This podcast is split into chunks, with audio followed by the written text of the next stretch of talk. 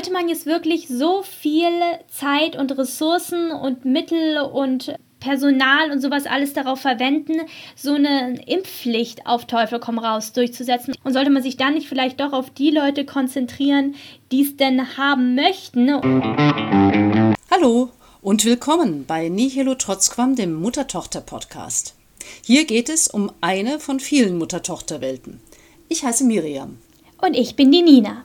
Meine Mutter und ich sprechen in unserem Podcast immer über ein Thema, das uns aktuell bewegt, aber immer aus der Sicht von zwei Frauen aus verschiedenen Generationen und doch einer Familie. Ob wir uns dabei einig sind oder einig werden, tja, das wissen wir vorher nicht. Lasst euch also jedes Mal aufs Neue überraschen. Leute, ich habe ein bisschen eine Odyssee hinter mir. Und zwar habe ich vor Weihnachten den sehr schlauen Gedanken gehabt, lass das doch mal mit dem Boostern angehen. Dabei habe ich aber nicht geahnt, was für ein Hassel das wird. Kurze, äh, long story short, ähm, äh, nach dem dritten Mal hat es dann endlich geklappt. Ähm, beim ersten Mal hat mir die. Also du bist nicht dreimal gepiekst worden. Ich bin nicht dreimal gepiekst worden, sondern beim dritten Mal habe ich dann tatsächlich die Spritze bekommen. Auch nicht die, die ich wollte eigentlich, aber immerhin, ähm, ich hatte dann sozusagen den Schutz. Ähm, beim ersten Mal habe ich, äh, bin ich wieder weggeschickt worden, weil ich da noch nicht die fünf Monate ähm, absolviert hatte nach der letzten Impfung. Äh, drei Tage danach ist dann diese Empfehlung auch wieder zurückgenommen worden. Leider drei Tage zu spät für mich. Bei dem zweiten Mal ähm, habe ich trotz Reservierung eines Termins eine ewig lange Schlange angetroffen, die so wahrscheinlich um die vier Stunden gedauert hätte abzuwarten. Da habe ich dann auch wieder Abstand davon genommen, mich dort anzustellen, im wahrsten Sinne des Wortes.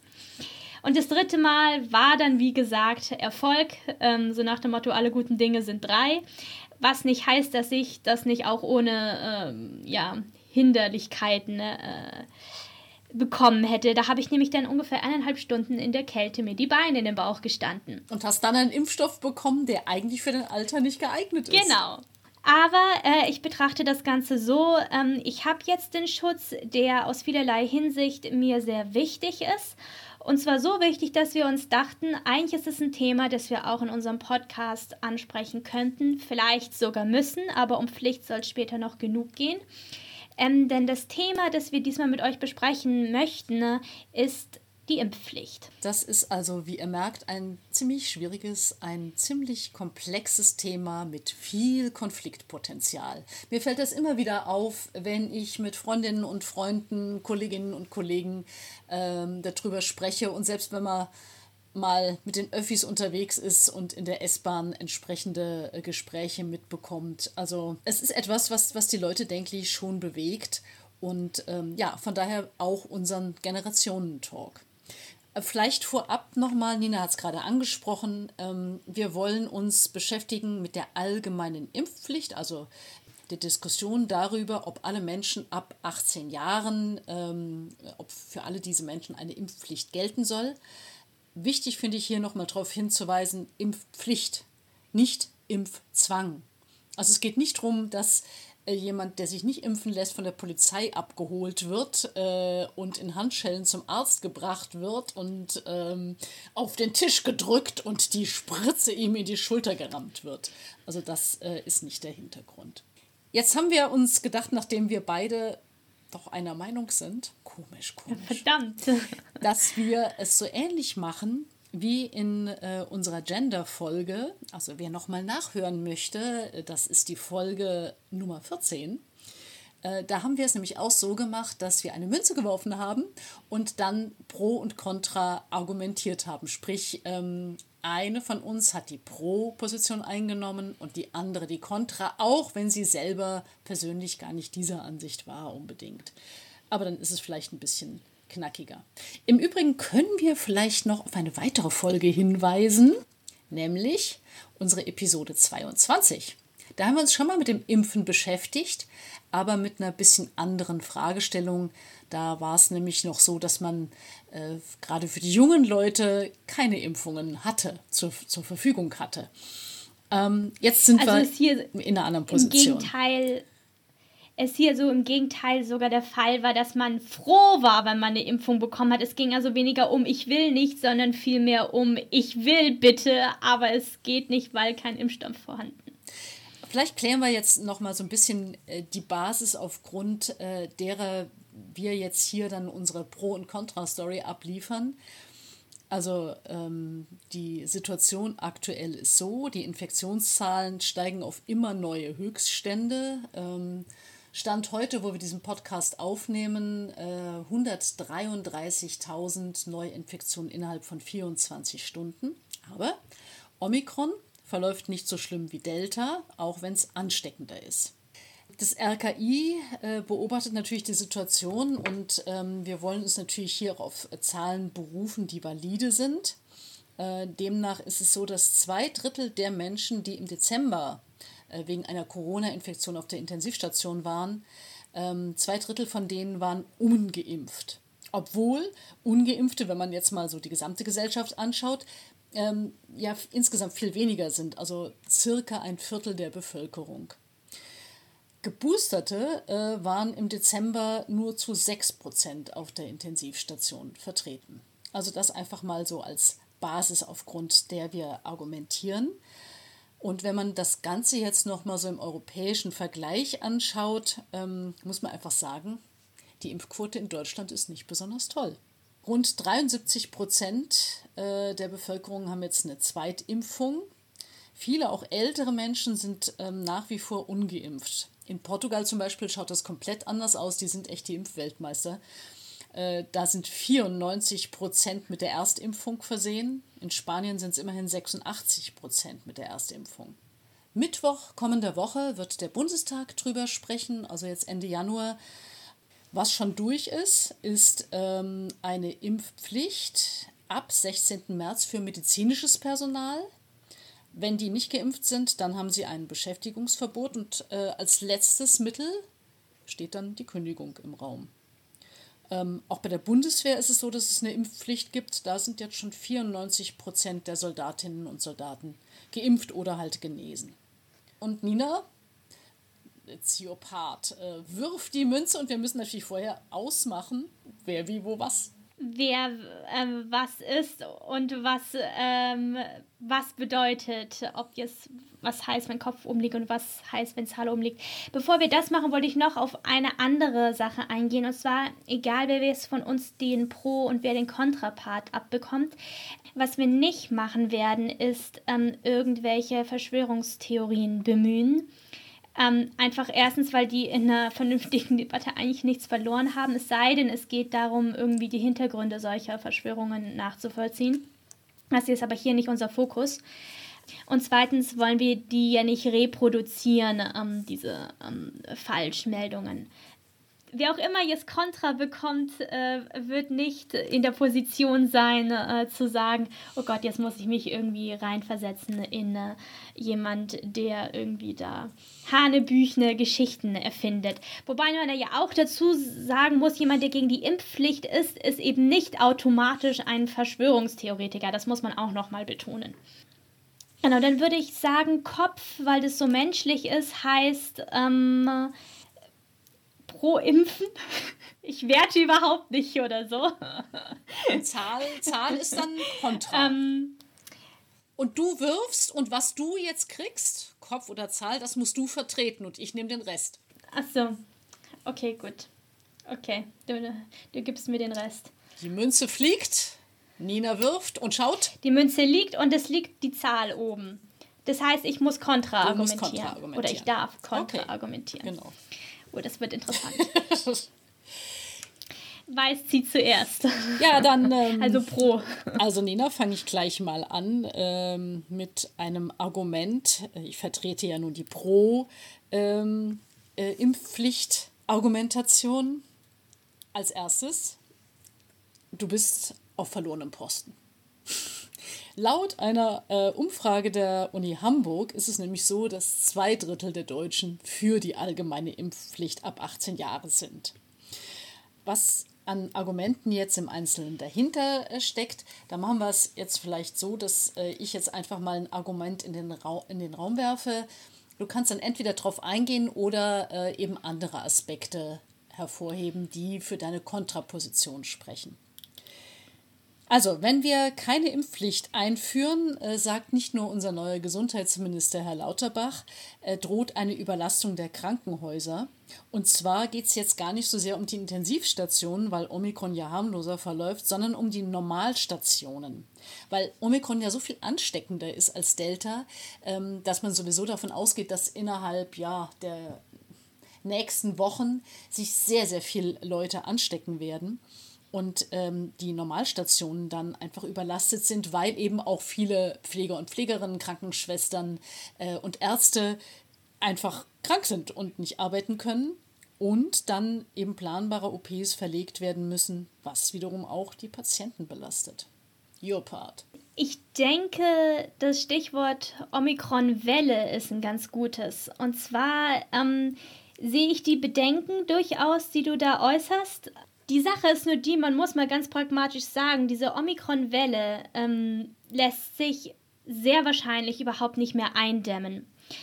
Die Impfung verhindert ja nicht an sich die Ausbreitung des Virus, sondern es geht eigentlich vor allem um einen Schutz, wenn man das Virus dann sozusagen bekommt. Ähm, und um sozusagen die, die Pandemie einzudämmen, also erstmal ausgehend davon, dass jetzt die Omikron-Welle an sich vielleicht sowieso sich schon nicht mehr eindämmen lässt, ähm, ist ja dann trotzdem immer noch die Pandemie an sich äh, vorhanden. Aber um die wiederum einzudämmen, bräuchte man eine Impfquote von mindestens 90 Prozent. Wir haben vorhin schon gehört, im europäischen äh, Vergleich liegt Spanien einigermaßen gut mit 86 Prozent äh, vorne. Das sind auch noch keine 90 Prozent und die sind schon unsere Vorbilder. Also da muss man sich vielleicht auch mal so ein bisschen fragen, wie illusorisch ist es eigentlich, dass wir diese Zahl erreichen? Jetzt muss man natürlich sagen, okay, wenn wir jetzt nicht impfen und ähm, wir kriegen alle diese Omikron-Infektion, taugt die aber nicht als Impfersatz, weil ähm, es ist ja zum Beispiel so, dass ähm, der Impfschutz, der aufgebaut wird durch eine Infektion mit Omikron, möglicherweise gar nicht gegen Delta schützt. Das heißt, wenn jetzt im Herbst Delta zurückkäme, dann ging alles wieder von vorne los. Das kann es ja wohl auch nicht sein. Inwiefern spricht es jetzt aber für eine Impfpflicht? Denn ähm, das Argument zu sagen, eine, ein Impfstoff hilft eventuell nur gegen eine oder vielleicht mehrere Varianten, deckt aber nicht alle ab, dann ist das doch eigentlich ein Argument dagegen, oder? Nein, aber äh, also dieser Impfschutz ist breiter aufgestellt, als wenn man von einer Omikron-Infektion ähm, genesen ist. Ach so, also der mhm. Schutz an sich ist breiter als eine genau, Genesung. Genau, genau. Also ah, Vorteil okay. Impfung äh, gegenüber Infektion, äh, das, was man da an Abwehr aufbaut. Äh, und ich meine, wir müssen ja auch wenn jetzt neue Varianten kommen, ähm, wir müssen natürlich im Herbst und Winter schauen, was ereilt uns. Da müssen wir vorausschauend agieren. Und da muss man natürlich jetzt auch zur Potte kommen, das muss man jetzt auch mal ganz klar sagen. Äh, Im Grunde genommen muss die gesetzliche Grundlage bis spätestens April geschaffen sein, damit die Leute überhaupt noch Zeit haben, mit den entsprechenden Abständen sich bis Herbst, Winter äh, des Jahres entsprechend impfen zu lassen. Man braucht ja eben die entsprechenden Abstände, das wissen wir inzwischen von, von der besseren Wirksamkeit her. Ähm, und die, die Zeit muss einfach da sein, damit wir jetzt nicht in einem Jahr wieder in so eine blöde Welle reinfallen, weil ehrlich gesagt, also ich habe schon lange genug von dieser Pandemie und bin schwer dafür, dass wir jetzt in eine Endemie kommen. Das Ding ist halt, was ich mir auch so ein bisschen überlege, ist, sollte man jetzt wirklich so viel Zeit und Ressourcen und Mittel und ähm, Personal und sowas alles darauf verwenden, so eine Impfpflicht auf Teufel komm raus durchzusetzen? Und sollte man nicht doch ähm, die Ressourcen, die man zur Hand hat, darauf äh, verwenden? Du hast es vorhin schon angesprochen, ähm, wir brauchen wahrscheinlich weitere Impfungen.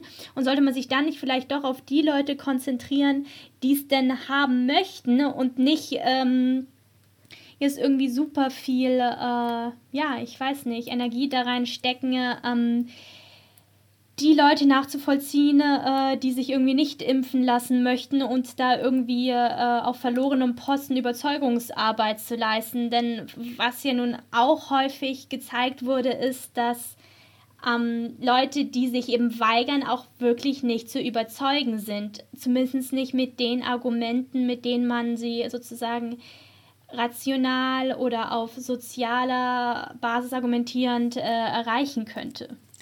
Naja, vielleicht ist aber genau eine allgemeine Impfpflicht ähm, die Möglichkeit, ohne Gesichtsverlust für diejenigen, die sich bislang noch nicht haben impfen lassen und diesen Schritt nicht getan haben, obwohl ich weiß nicht, wie viele ähm, Politiker, Schauspieler und äh, Promis jeder Art aufgerufen haben, sich impfen zu lassen. Also vielleicht ist das für diejenigen, die in so einer Bubble drin stecken, die Chance, sich impfen zu lassen, ohne eben das Gesicht zu verlieren. So in dem Stil, so von wegen, hey, ich wollte es zwar nicht, aber jetzt kann ich ja nicht anders. Ja gut, aber da spekulieren wir jetzt natürlich auch stark über die Meinungen. Was ich nämlich auch häufig mitbekommen habe, ist so eine Art versteinernde Anti-Haltung. So Leute, die gesagt haben, ja, äh, Impfung finde ich schon wichtig, finde ich auch sinnvoll, kann es auch gut nachvollziehen, wenn sich Leute impfen lassen. Für mich selber möchte ich das aber nicht.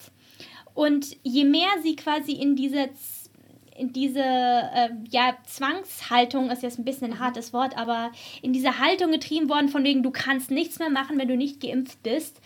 Ähm, und dann zum Beispiel auch die Tests noch was kosten und so weiter, dass du sozusagen an dem normalen gesellschaftlichen Leben nicht mehr so teilnehmen kannst wie früher, wenn du nicht geimpft bist. Dass viele Leute da sagen, ähm, nee, jetzt erst recht nicht. Und da ein bisschen in so eine Anti-Haltung sich rein ähm, und sich dann auch schon so ein bisschen als Widerstandskämpfer oder was fühlen. Ähm, ob das jetzt gerechtfertigt sein mag, sei mal dahingestellt.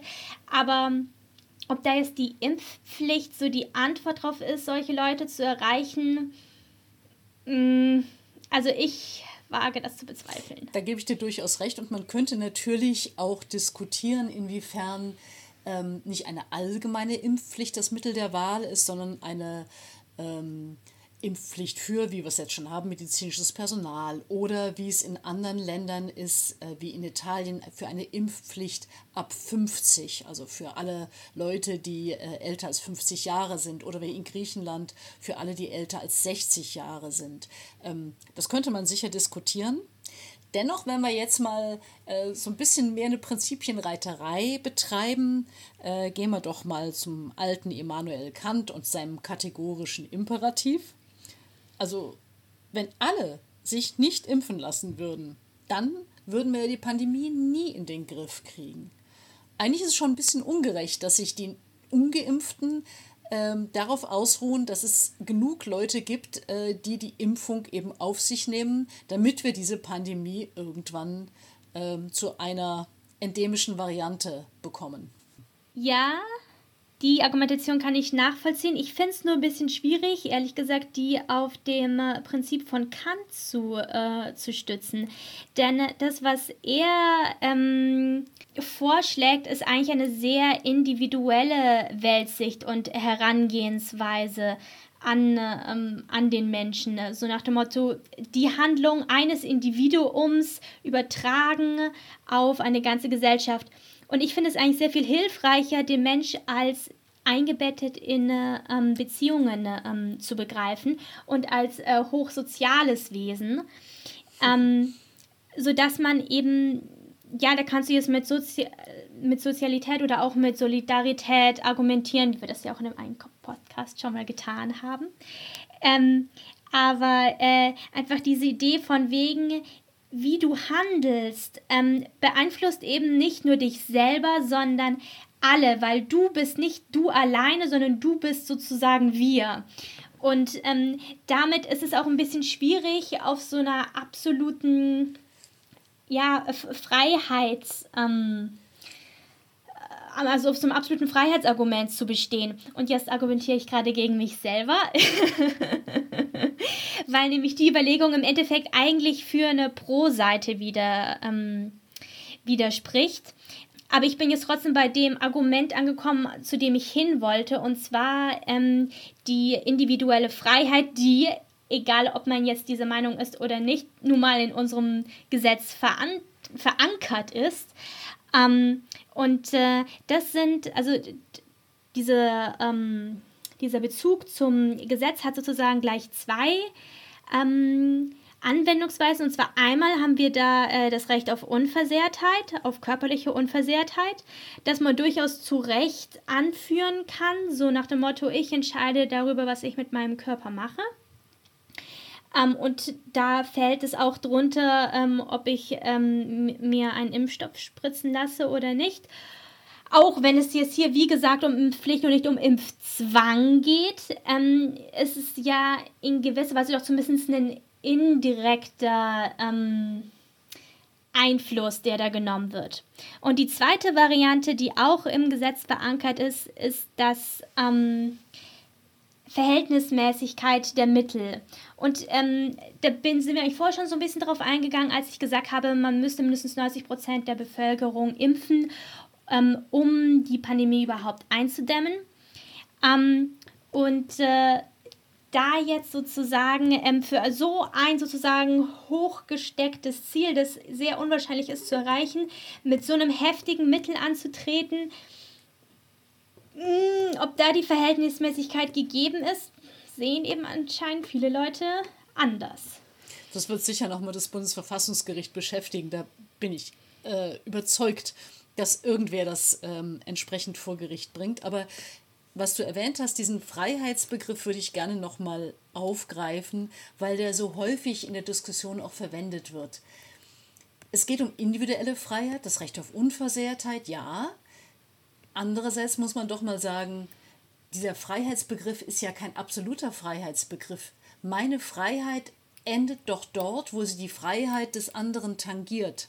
Und das ist ja genau bei dieser Impfung und bei dieser Pandemie der Fall. Ich handle eben nicht für mich allein als Individuum. Ich nehme nicht alleine Drogen und richte mich damit selber zugrunde oder auch nicht, ähm, sondern diese Handlung, die ich jetzt vornehme und äh, indem ich mich impfen lasse und damit eine Auswirkung auf die Gesellschaft, auf meine Mitmenschen, auf meine Umwelt habe, indem ich eben äh, dieses Virus entsprechend nicht weitergebe oder weniger weitergebe, äh, das Risiko zu erkranken äh, geringer ist, äh, ich äh, eben nicht im Krankenhaus bin, nicht auf der Intensivstation liege. Das sind ja alles Bereiche, wo ich die Freiheiten der anderen tangiere. Und von daher möchte ich auch nochmal auf den Begriff Solidarität kommen. Das ist ja keine, äh, im Grunde genommen, diese Pandemie erfordert keine alleinige Individualentscheidung. Also es gibt ja auch Menschen zum Beispiel, die sich nicht impfen lassen können. Die Kinder von 0 bis 5, die fallen bislang vollkommen raus, für die gibt es keinen Impfstoff. Oder es gibt Vorerkrankte mit, mit bestimmten äh, Erkrankungen wie bestimmte Krebsarten oder Autoimmunerkrankte. Das sind zwar relativ wenige Leute, aber ähm, deshalb kann man ja nicht sagen, die berücksichtigt man einfach nicht, ähm, sodass man diesen Solidaritätsbegriff ja auch voraussetzen muss und andererseits sehen muss, ähm, es kann ja nicht sein, dass die Geimpften die Blöden sind. Ähm, also die erbringen hohe Opfer. Sie tragen ja weiterhin die Kontaktbeschränkungen. Sie tragen weiterhin Maske, obwohl es so nervig ist. Sie haben weiterhin keine Möglichkeit, ins äh, Theater zu gehen, in Konzerte, ähm, ins Kino, beziehungsweise mit starken Einschränkungen. Ähm, sie müssen im Homeoffice arbeiten. Ey, und das alles nur, weil sich ein paar Hansel nicht impfen lassen um das jetzt mal so ein bisschen äh, zu befeuern. Überspitzt zu formulieren. Ja. Na, das Ding ist, den Freiheitsbegriff, der kann ich kein Argument wirklich dagegen setzen. Ich habe sie auch selber überhaupt erst aufgebracht eigentlich. Deshalb lass doch einfach mal so rumfragen. Gut angenommen, wir sagen jetzt, ähm, wir entscheiden, die Impfpflicht ist, die allgemeine Impfpflicht mhm. ist das Mittel, das wir jetzt wählen wie soll das denn durchgesetzt werden? Es ist ja nicht so, dass wir wie in Österreich ein allgemeines Impfregister hätten. Wie soll das überprüft werden? Wie viel Energie, Ressourcen, Personal müsste da reingesteckt werden, da überhaupt ein System aufzustellen, wie man das einigermaßen sinnvoll äh, nachvollziehen und überprüfen kann? Ja, da gebe ich dir recht. Ähm, also Augenscheinlich sprechen in Deutschland Datenschutzargumente gegen ein allgemeines Impfregister. Das soll auch nicht aufgebaut werden. Das wäre auch zeitlich nicht machbar. Äh, aus der Politik kommen jetzt eben entsprechende Zeichen, dass das eine, keine Zielvorstellung ist, die man haben will und soll. Ähm, von daher könnte man im Grunde genommen nur auf bestimmte Kontrollen setzen, ähm, ja, was weiß ich, nach wie vor, wenn man ein Theaterticket erwerben will, dass man eben ähm, seinen QR-Code vorzeigen muss auf dem Handy. Äh, oder dass man, was weiß ich, bei einer Polizeikontrolle, ähm, bei einer Verkehrskontrolle zum Beispiel, äh, das vorzeigen muss und dann eben entsprechende Strafen zahlt. Also es kann, glaube ich, nicht sein, dass äh, jetzt 80 Millionen Namen äh, durch den Rechner gejagt werden und dann werden Bußgeldbescheide verschickt. Also da gebe ich dir ähm, insofern recht, das mit der Kontrolle ist natürlich irgendwo ein Problem ähm, lässt sich aber durchaus durch ähm, Stichproben, wie ich es jetzt eben geschildert habe, vielleicht ein Stück weit auffangen. Ähm, ein Aspekt, einen vielleicht medizinischen Aspekt, den wir noch nicht erwähnt haben, möchte ich eigentlich auch noch mal ähm, in die Diskussion bringen.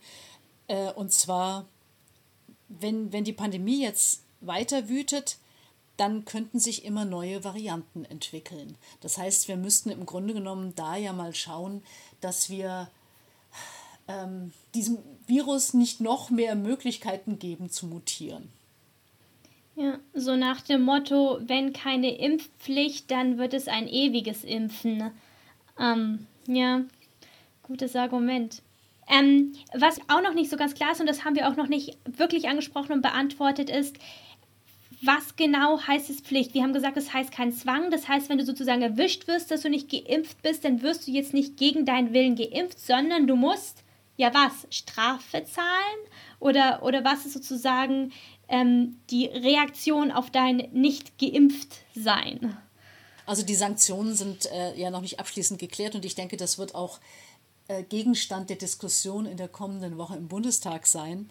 Ich könnte mir vorstellen, wenn man jetzt auf die europäischen Nachbarländer schaut, dass das so ähnlich läuft wie bei denen. In Österreich zum Beispiel soll es so sein, ähm, dass wer erwischt wird ohne entsprechende Impfung, äh, der muss 600 Euro Strafe zahlen. In Italien ähm, ist es billiger, da kostet es nur 100 Euro. ähm, also von daher, ich denke, dass äh, es eine finanzielle Sanktion geben wird was dann passiert, wie gesagt, also es wird ja keiner dann zum Arzt geschleppt, dann zahlt man halt diese Kohle und äh, wer halt ganz und gar nicht will, der muss halt riskieren, dass er an der nächsten Ecke wieder zahlt. Mm. Was soll denn mit dem eingesammelten Geld passieren? Ist das dann sozusagen so eine Art Selbstläufer, um die Kontrollen zu finanzieren? Oder ist das eine Variante, die dann irgendwie, ich weiß nicht, dem arm überarbeiteten äh, Pflege- und äh, Krankenhauspersonal irgendwie Ja, das wäre doch mal. Hey, eine gute Idee sollte man einbringen. Ähm, das ist noch nicht entschieden. Ich glaube, dann wären auch sehr viele Leute gleich mehr für die Impfpflicht, nämlich all die, die nicht gescheit bezahlt werden in dem Krankenhaussektor. da da gibt es äh, sicher verschiedene Vorstellungen, aber auch das ist, wie gesagt, ähm, noch nicht abschließend geklärt. Also natürlich wird eine allgemeine Impfpflicht nicht alle Probleme lösen, aber ich denke, es wird vieles leichter machen. Und ähm, ich sehe einfach von der Perspektive her, dass wir in Deutschland auch im europäischen Vergleich, auch mit Blick auf diese super ansteckende Variante Omikron, ähm, noch viel zu viel Ungeimpfte haben, das Virus äh, freien, äh, lau freier Lauf gelassen wird. Und ähm, also ehrlich gesagt, ich persönlich hätte Bedenken, äh, an Long-Covid zu erkranken. Das ist auch eine Geschichte, die wir jetzt noch nicht weiter erwähnt haben, aber das ist einfach nach wie vor gefährlich. Da weiß man nicht genug drüber, bloß ähm, etliche, die eben ungeimpftes bekommen haben, haben, und auch junge Leute, also da kann man nicht sagen, das sind nur die Alten, ähm, wirklich viele Menschen haben viele, viele Monate lang Probleme, die eigentlich nicht, nicht witzig sind. Ja, kann man absolut nichts dagegen sagen. Ähm, deshalb würde ich es auch vorschlagen, an der Stelle vielleicht mal ähm, sozusagen äh, ähm, die Pro- und Kontra-Diskussion, die wir jetzt sozusagen so ein bisschen provoziert haben, zu beenden. Ähm, und vielleicht so ein bisschen so eine Art Fazit daraus zu ziehen. Also, wenn ich damit gleich mal anfangen darf, was ich jetzt festgestellt habe in der Position des, äh, des Kontragebenden gebender. Was das größte Problem an der ganzen Sache ist, ist, dass es nicht ausgefeilt genug ist. Also die meisten Argumente, die ich sozusagen vorbringen konnte, waren irgendwie basierend darauf, dass es keine konkreten Vorstellungen gab. Sei es jetzt wie genau so eine Impfpflicht aussehen würde im Sinne von Sanktionen oder wie es durchgesetzt wird im Sinne von Überprüfen. Ähm, dass man nicht genau weiß, wie viele Varianten würde dieses Virus äh, sozusagen noch ähm, ja, äh, generieren oder ähm, wie viele Impfstoffe wären eventuell noch nötig, ähm, um sozusagen äh, ähm, immer weiter zu boostern? Oder inwiefern muss der Impfstoff noch verändert werden, um sozusagen alle Varianten abzudecken? Ähm, oder bringt es wirklich etwas, ähm, eine Impfpflicht einzuführen, um sozusagen die Welle zu brechen? Also es sind einfach wahnsinnig viele offene Fragen, die sozusagen noch nicht zu Ende durchgedacht sind. Ähm, und die möglicherweise auch ein Grund sind, weshalb manche Leute sozusagen zu Recht an der Impfpflicht zweifeln. Ja, und ich denke, was man vielleicht, um in die, dieser Diskussion vielleicht vorbildlich zu agieren und äh, ja, seinen Diskussionspartner, Partnerin jetzt nicht in Grund und Boden zu streiten, was man wirklich berücksichtigen muss, ist die Angst, die vielleicht viele Menschen haben. Ähm, vielleicht auch unbegründete Angst, weil sie äh, zu schlecht informiert sind.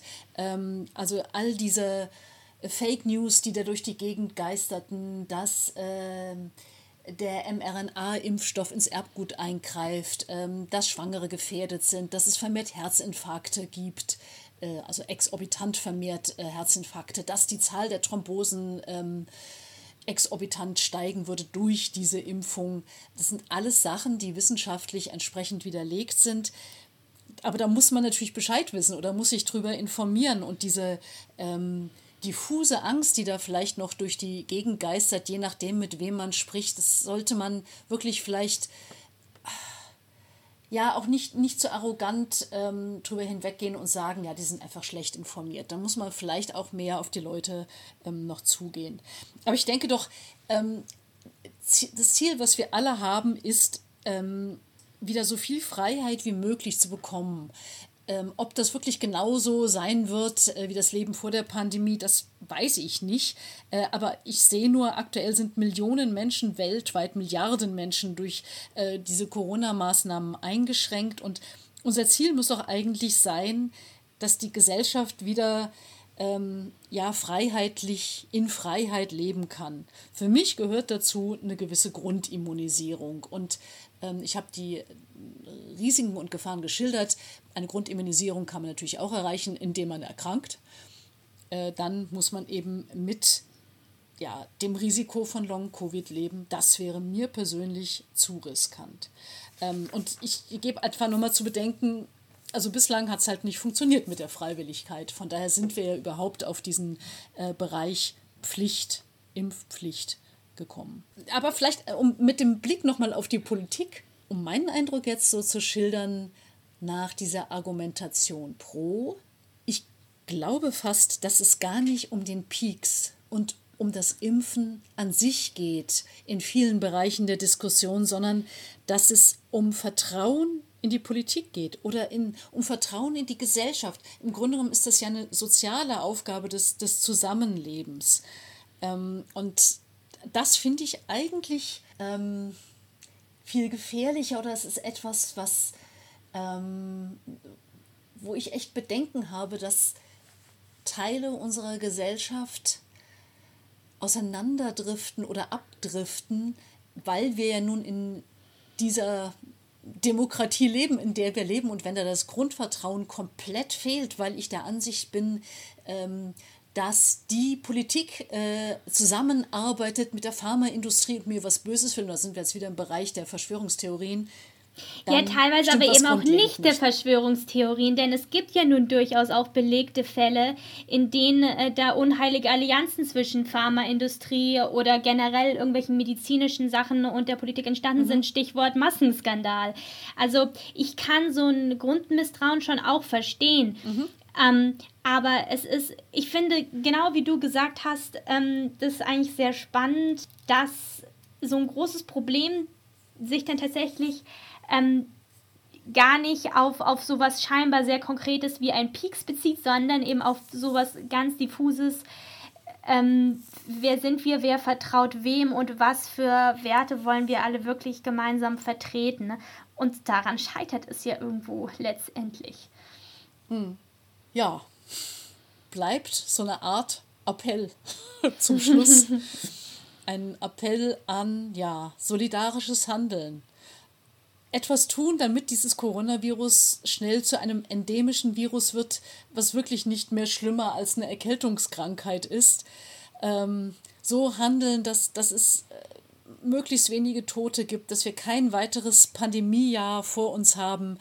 Ähm, und eins ist mir ehrlich gesagt noch ähm, wichtig, bei aller äh, Diskussion über gesetzliche Pflichten in Sachen Impfen, ich finde, auch wer ungeimpft bleibt, sollte seinen Schutz nicht verwirkt haben. Also es kann nicht sein, dass ähm, ich dann nicht im Krankenhaus aufgenommen und behandelt werde oder dass die äh, Krankenversicherung ähm, mich rausschmeißt. Das fände ich zutiefst unethisch. Ja, und da kämen wir mit dann auch mit in den Bereich einer Zwangslage, weil es dann tatsächlich um Leib und Leben geht ähm, und nicht um eine Geldstrafe. Ja, vielleicht konnten wir euch äh, mit diesem Pro und Contra äh, so ein bisschen Orientierung geben in diesem Wust, der ja jetzt doch durch die Diskussion geistert. Und es ist jetzt vielleicht ja gar nicht so sehr zwischen den Generationen ein Talk, ähm, weil wir uns jetzt so ein bisschen künstlich in die verschiedenen äh, Positionen per Münze hinein manövriert haben. Ähm, aber es ging eben darum, diese verschiedenen Diskussionen äh, und in verschiedenen Positionen einfach aufzuzeigen. Ich glaube, Nina, du hast dich gut geschlagen. ich habe gut Kontra gegeben. Naja, gut, so schwer war es ja nun auch wieder nicht, weil, wie gesagt, es gibt ja nun durchaus einige valide Punkte, die es zu beachten gilt und die zumindest auf den ersten Blick äh, tatsächlich dagegen zu sprechen scheinen. Ähm, gut, man, vielleicht um das Ganze nochmal transparent zu machen, ähm, ihr habt es sicher schon herausgehört. Ähm, wir, also Mama und ich, sind jetzt eigentlich eher beide Vertreterinnen der Pro-Seite, was aber ja nicht heißt, wie ich hoffe, wie wir das jetzt gezeigt haben, dass wir es irgendwie komplett unreflektiert ähm, uns nicht bemühen, auch Punkte ähm, auf der anderen Seite sozusagen zu verstehen. Zumal das ja jetzt auch eine ganz schöne. Ganz häufig sind die Leute ja eben nicht pro oder contra, sondern so ein bisschen was von beidem. Und ich denke, so, da falle ich eigentlich schon auch mit rein. Also, Impfpflicht pro oder contra äh, zusammengefasst. So viel jetzt erstmal aus unserer Mutter-Tochter-Welt des Impfens und Nichtimpfens. Wenn es euch gefallen hat, empfehlt uns gern weiter. Freunden, Nachbarinnen, Kollegen, Sportkameradinnen. Und wenn es euch nicht gefallen hat, dann schreibt uns, was euch nicht gefallen hat und warum. Zum Beispiel an unsere E-Mail-Adresse nihilo-trotzquam.gmx.de. Lasst uns auch gerne ein Abo da bei Spotify, bei Google oder Apple Podcast oder überall sonst, wo es halt Podcasts gibt. Und als kleiner Reminder, wir veröffentlichen unsere Podcasts momentan ähm, ungefähr einmal im Monat. Das heißt, ähm, die nächste Folge Nihilo Trotzquam bekommt ihr im Februar. Bis dahin. Servus und ciao.